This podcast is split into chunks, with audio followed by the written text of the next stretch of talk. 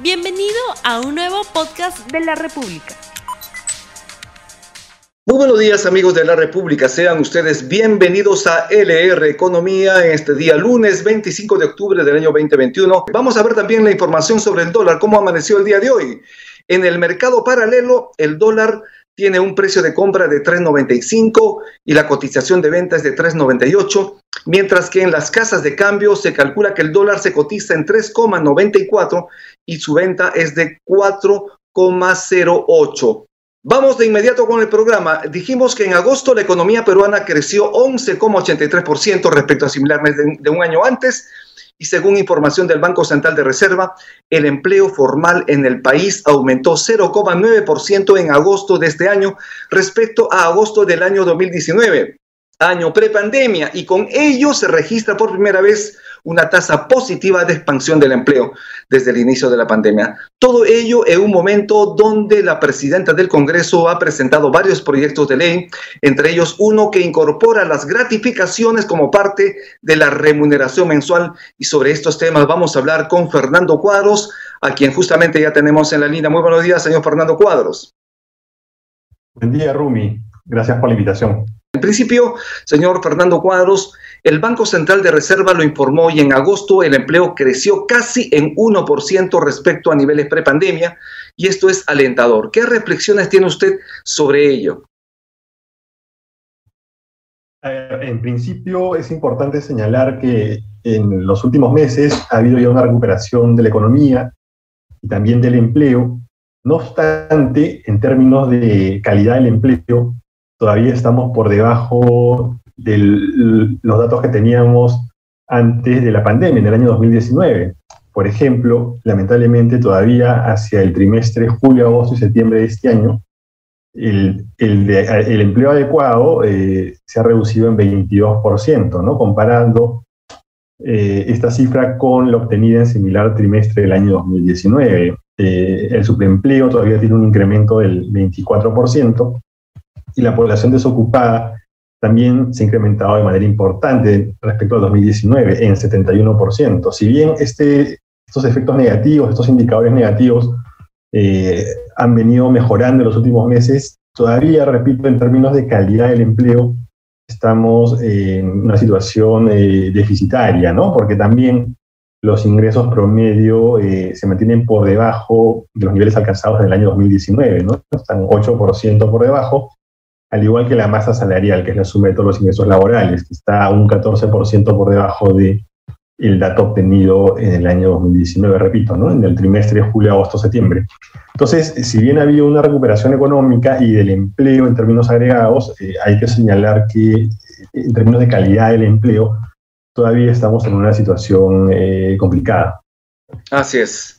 Hoy está presentándose la Premier Mirta Vázquez con su grupo de ministros al Congreso para recibir el voto de confianza. ¿Qué reflexión le merece esto en el sentido económico también? Porque obviamente hay expectativas respecto a la decisión que tome el Congreso. Obviamente esto tendría efecto en el, en el tipo de cambio y también en la generación de inversiones en el país y obviamente la generación de empleo. Sí, yo considero que los últimos cambios que hizo el presidente Castillo en su gabinete ministerial han sido importantes. Creo que, lo han fortalecido, por lo menos en algunos sectores. Ya había sectores con, digamos, gestiones eh, importantes, ¿no? Eh, como el caso del Ministerio de Economía y Finanzas, el Ministerio de Justicia y demás. Y creo que, entre otros, a, a estos sectores ahora se ha sumado, por ejemplo, la Premier, eh, la ministra de Trabajo, ¿no? que entiendo le dan una mirada más, más técnica al gabinete ¿no? y mayor fuerza política también. Y, y, esto ha sido bien recibido por, por, el mercado. ¿no? Se ha visto que con los cambios ministeriales eh, empezó a caer el tipo de cambio, el precio del dólar, que venía creciendo en las últimas semanas, lo cual pues, va a terminar beneficiando a la población vía eh, una reducción en el nivel de precios, ¿no? sobre todo de los productos que dependen de insumos importados. Y en esa línea yo creo que es importante que el gabinete del presidente Castillo se siga fortaleciendo, claro, dentro de la lógica de un gobierno de izquierda, pero pues con personal eh, o profesionales eh, calificados, ¿no? técnicos especializados en eh, las diversas carteras que, que, puedan ir asumiendo. Entonces, en la línea que el gabinete se vaya fortaleciendo técnicamente, yo creo que las expectativas económicas de los agentes van a ir mejorando va a haber una, mayor, una mejor perspectiva ¿no? en términos de reducción del tipo de cambio, reducción de precios y de incremento de la inversión. A propósito de ello, nosotros conocemos a un cambista conocido uh, como Pablito, Pablito en el centro de Lima, y estuve conversando con él el día viernes y le dije cuáles son las perspectivas del dólar en los próximos días, y lo dijo así con, mucha eh, sapiencia. Eh, el dólar va a bajar si es que el Congreso le da el voto de confianza al nuevo gabinete. O sea, es, de esa manera se está tejiendo, digamos, la visión popular respecto a qué es lo que ocurriría. ¿Esto pasaría desde tu visión de economista? Sí, creo que va a contribuir a esa tendencia. Eh, hay que recordar que el dólar subió por encima de los 4 soles, 4 soles por, con 10 céntimos en las últimas semanas y luego de los últimos cambios ministeriales eh, hubo una, digamos, eh, modificación en su tendencia. Empezó a, a, reducirse el precio del dólar, el tipo de cambio, alcanzando actualmente los 3 soles con 92, 93 céntimos, ¿no? Había que apuntalar, eh, reforzar esa reducción, creo yo, con eh, una ratificación del gabinete ministerial, repito, y continuar eh, fortaleciendo las distintas carteras con personal, funcionarios idóneos. Creo que eso es importante para generar mayor confianza, ¿no? Bueno, hay que recordar también que hay un efecto externo, internacional, de incremento en el precio del dólar, no solo en el Perú, sino en muchos países, ¿no? Que tiene que ver también pues, con eh, la afectación de la economía y del empleo eh, generada por la pandemia del COVID-19. Entonces, en esa línea es. importante, importante también eh, concluir con el proceso de vacunación de la población objetivo y reactivar plenamente la economía y el empleo. Muy necesario. De otro lado, como estamos viendo, la presidenta del Congreso, María del Carmen Alba, ha presentado un paquete de proyectos de corte laboral y entre ellos está el de fraccionar la gratificación como parte de las remuneraciones mensuales. ¿Qué opina usted de esta propuesta?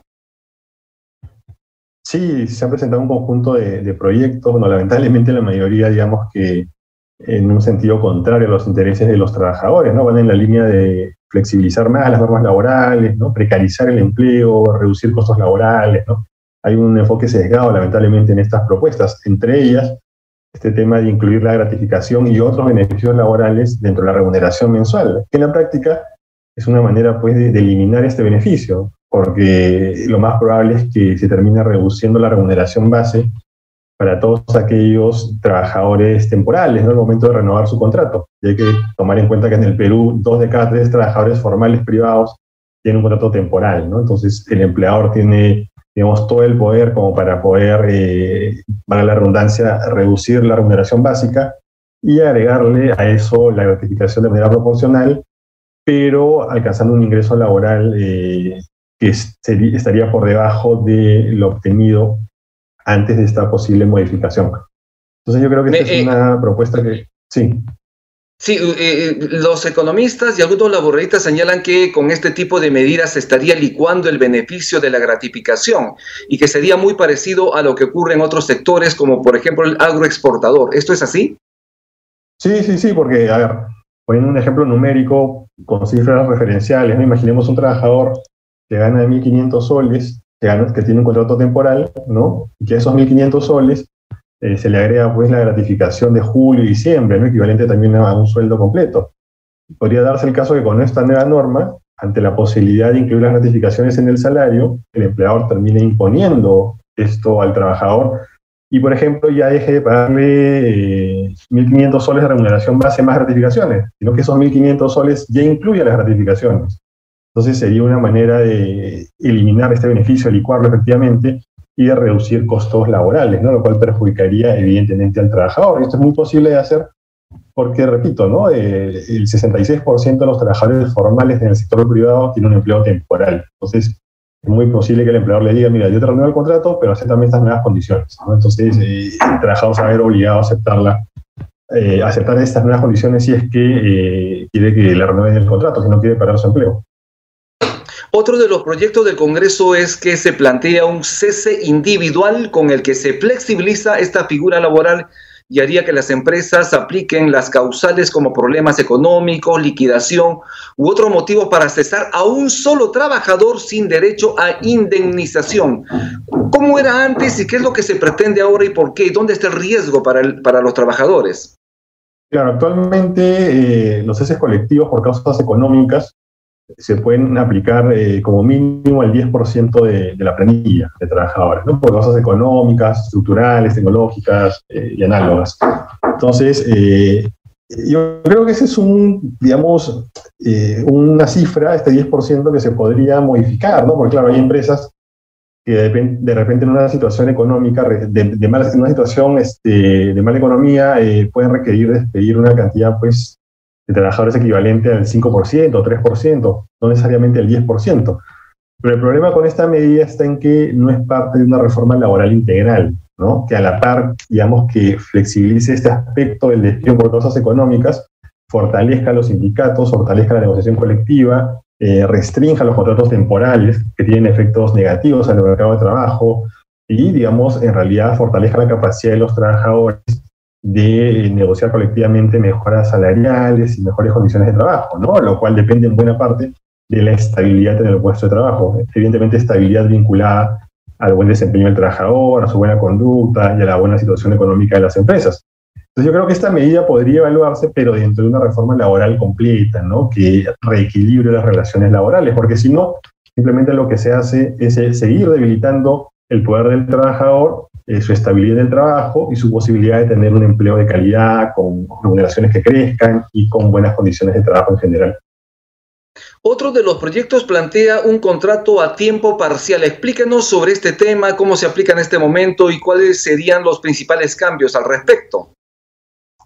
Actualmente existen 11 modalidades de contratos temporales o a plazo fijo, con una fecha de inicio y fecha de fin, que le dan pues eh, total poder eh, de decisión al empleador respecto a la continuidad de las relaciones laborales.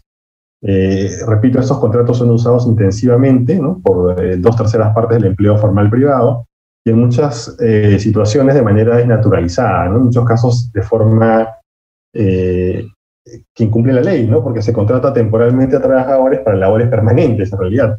Entonces, eh, y es una situación complicada, ¿no? Que precariza el empleo formal, ¿no? Por, por esta situación que, que, además limita la posibilidad de los trabajadores de sindicalizarse y de negociar colectivamente mejoras salariales. Y ahora se quiere ahondar esta problemática flexibilizando aún más las reglas de contratación temporal, ¿no? Por ejemplo, actualmente un trabajador puede ser contratado temporalmente solo por cinco años. Y ahora para ciertas modalidades se está eliminando eh, este plazo máximo, ¿no? Se permite que el trabajador sea contratado temporalmente eh, sin eh, que se cumpla este periodo de cinco años, no más allá de los cinco años. Lo cual en la práctica implica que el trabajador nunca tenga estabilidad en su puesto de trabajo y que quede pues, totalmente bajo el poder de decisión del empleador en todos los aspectos, ¿no? Y que no puede ejercer sus derechos laborales colectivos, por ejemplo. Entonces, eh, además se relajan eh, varios requisitos, eh, varios supuestos de aplicación de estos contratos temporales. Y básicamente lo que se busca es promover más todavía esta contratación temporal a plazo fijo, que en la práctica lo que ha hecho desde que se flexibilizó el año 91 es precarizar las relaciones laborales en el Perú y precarizar el empleo formal. En realidad lo que se debería hacer más bien es promover el contrato estable, a plazo indefinido, que es el que permite a los trabajadores mejorar sus salarios y a las empresas invertir en la capacitación de su capital humano. Esto es LR Economía, el programa económico de la República. Estamos hablando sobre los cambios laborales que se pretenden en el Congreso. Uno de los proyectos plantea incentivar la generación de empleo juvenil y de personas mayores de 55 años con ello obviamente un menor pago de impuestos para las empresas. En ese sentido, ¿cree usted considerable, necesario hacer un cambio de este tipo, dándole algunas, algunos beneficios tributarios a las empresas para la contratación de trabajadores jóvenes y de personas mayores de 55 años? Yo creo que sí es importante aplicar mecanismos que incentiven la contratación formal, sobre todo de grupos de la población a los que les cuesta mucho acceder a un empleo eh, de calidad pero creo que se están utilizando herramientas equivocadas. ¿no? Eh, creo que el subsidio eh, no debería ser vía una deducción tributaria más significativa que la actual, sino quizás a través de un subsidio estatal, por ejemplo, el aporte a la seguridad social en salud y pensiones de empresas y trabajadores.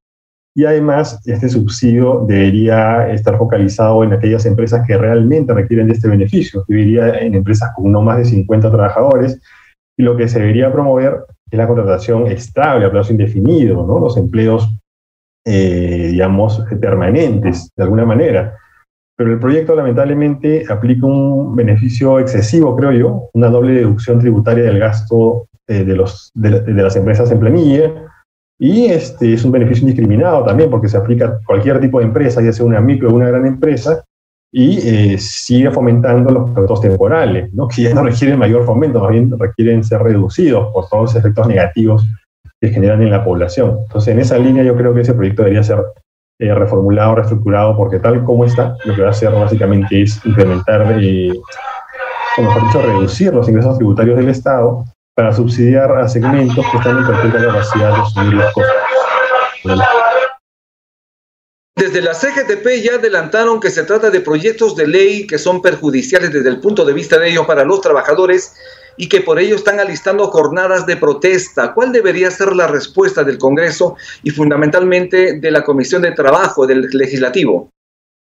Yo creo que estos proyectos deberían ser archivados, ¿no? porque tal como están son eh, contrarios a los intereses de los trabajadores y más bien eh, se debería, digamos, que trabajar una reforma laboral integral desde el Ministerio de Trabajo, eh, haciendo uso del, del espacio del Consejo Nacional de Trabajo y Promoción del Empleo, integrado por representantes de empleadores, trabajadores y el Ejecutivo.